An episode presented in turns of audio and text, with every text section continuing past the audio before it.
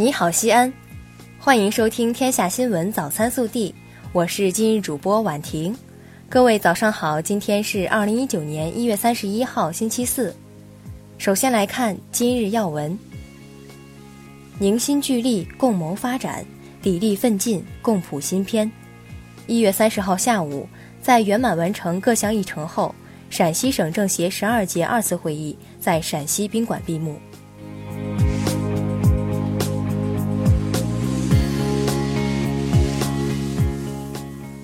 本地新闻：一月三十号上午，省十三届人大二次会议西安代表团举行全体会议，审议省人大常委会工作报告。省人大代表、省委常委、市委书记王永康，省人大代表、副省长、省工商联主席方光华，省人大代表、省高院原院长严庆文。省人大代表、武警陕西省总队政治委员龚冠宇出席。省人大代表、市人大常委会主任胡润泽主持。一月三十号晚，创业西安行走进高新区，省委常委、市委书记王永康与吸引力支队清华北大学子座谈交流，为大家鼓劲加油，希望感受家乡新变化，关注西安新发展。回家乡创新创业，实现梦想，共赢美好未来。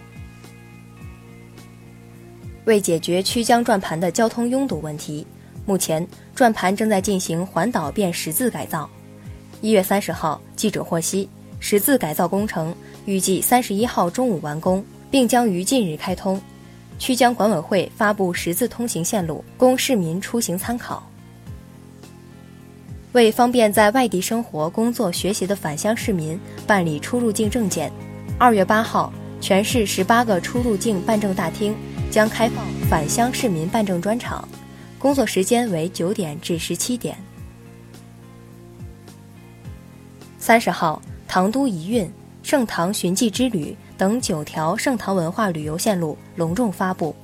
九条线路主要整合了西安区域内唐文化旅游资源。游客可充分感受盛唐文化气息。西安植物园梅开五福，二零一九年梅花展将于二月一号开展，持续至二月十九号结束。花展期间的门票为十元一人，凡姓名中有梅字的游客，凭本人身份证可免费入园赏梅。为保证供暖服务，即日起。市热力总公司将对所有热源厂开展为期一周的安全生产大检查活动。据悉，春节期间，暖气有问题可拨打二十四小时热线电话九六幺幺六。三十号，记者获悉，春节期间，秦华天然气所属各售气营业厅正常营业，利安店超市、邮政驿站、银行等各代售网点随其营业时间售气充值。西安银行 ATM 机可提供二十四小时购气服务。三十号，据大明宫保护办国土与建设环保部工作人员王博维介绍，御景路目前正在进行绿化方案的设计，计划在今年六月底正式通车。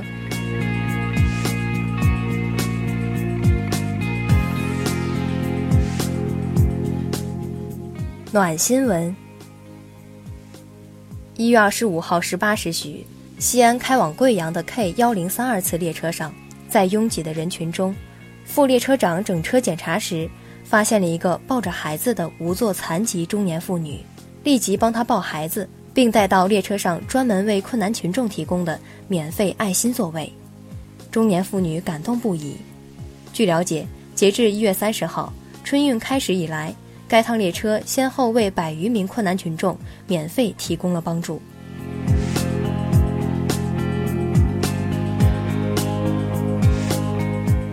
国内新闻：最高法、最高检、公安部三十号联合发布的《关于办理非法集资刑事案件若干问题的意见》里提到，非法吸收或者变相吸收公众存款构成犯罪。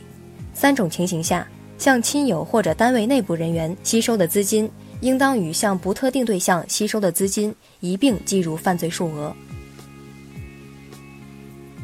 应急管理部一月三十号发布公告，决定二零一九年二月一号起正式启用国家综合性消防救援队伍人员证件。记者三十号从市场监管总局了解到，日前市场监管总局联合多部门举行的联合整治保健市场乱象百日行动中，目前共受理消费者申诉举报一千一百余次。为消费者挽回经济损失八百四十余万元。三十号，公安部梳理通报二零一八年十大事故多发路段，这十大事故多发路段，二零一八年共发生交通事故三百七十三起，造成一百四十九人死亡，平均每十公里发生三十一起事故，造成十三人死亡，最高的死亡十九人。近日。二零一八年全国姓名报告首度发布，据统计，全国有二十三个姓氏户籍人口数量超一千万，王姓、李姓户籍人口数量均超过一亿，王、李、张、刘、陈户籍人口数量排前五，新生儿名字使用频率最高的五十个字为子、宇、子、涵等。吉林省政协原副主席王尔志涉嫌受贿一案，由国家监察委员会调查终结，移送检察机关审查起诉。日前，最高人民检察院依法以涉嫌受贿罪对王尔志作出逮捕决定，该案正在进一步办理中。近日，有网友爆料，早在2013年上海地铁吃泡椒凤爪的女子，近日又在北京地铁十三号线上吃沙琪玛。将食物残渣掉落一地。北京公交警方三十号通报，一月二十九号，该女子因扰乱公共交通工具上的秩序，被北京公交警方行政拘留。三十号，吉林长春市绿园区一户居民家中燃气泄漏，引发爆燃及火灾，事故共造成八人死亡，三人受伤。专家初步判断，事故因居民使用燃气不当造成。具体原因调查及后续工作正在进行。一月二十九号，有游客称，江苏南通森林野生动物园现旋转真马项目，园方工作人员表示，此前有游客反映小朋友不敢骑高大的马，出于这个考虑，动物园设置了这个体验项目。该体验项目单独收费，每人三十元，并且该项目的马会轮换，不会对马造成伤害。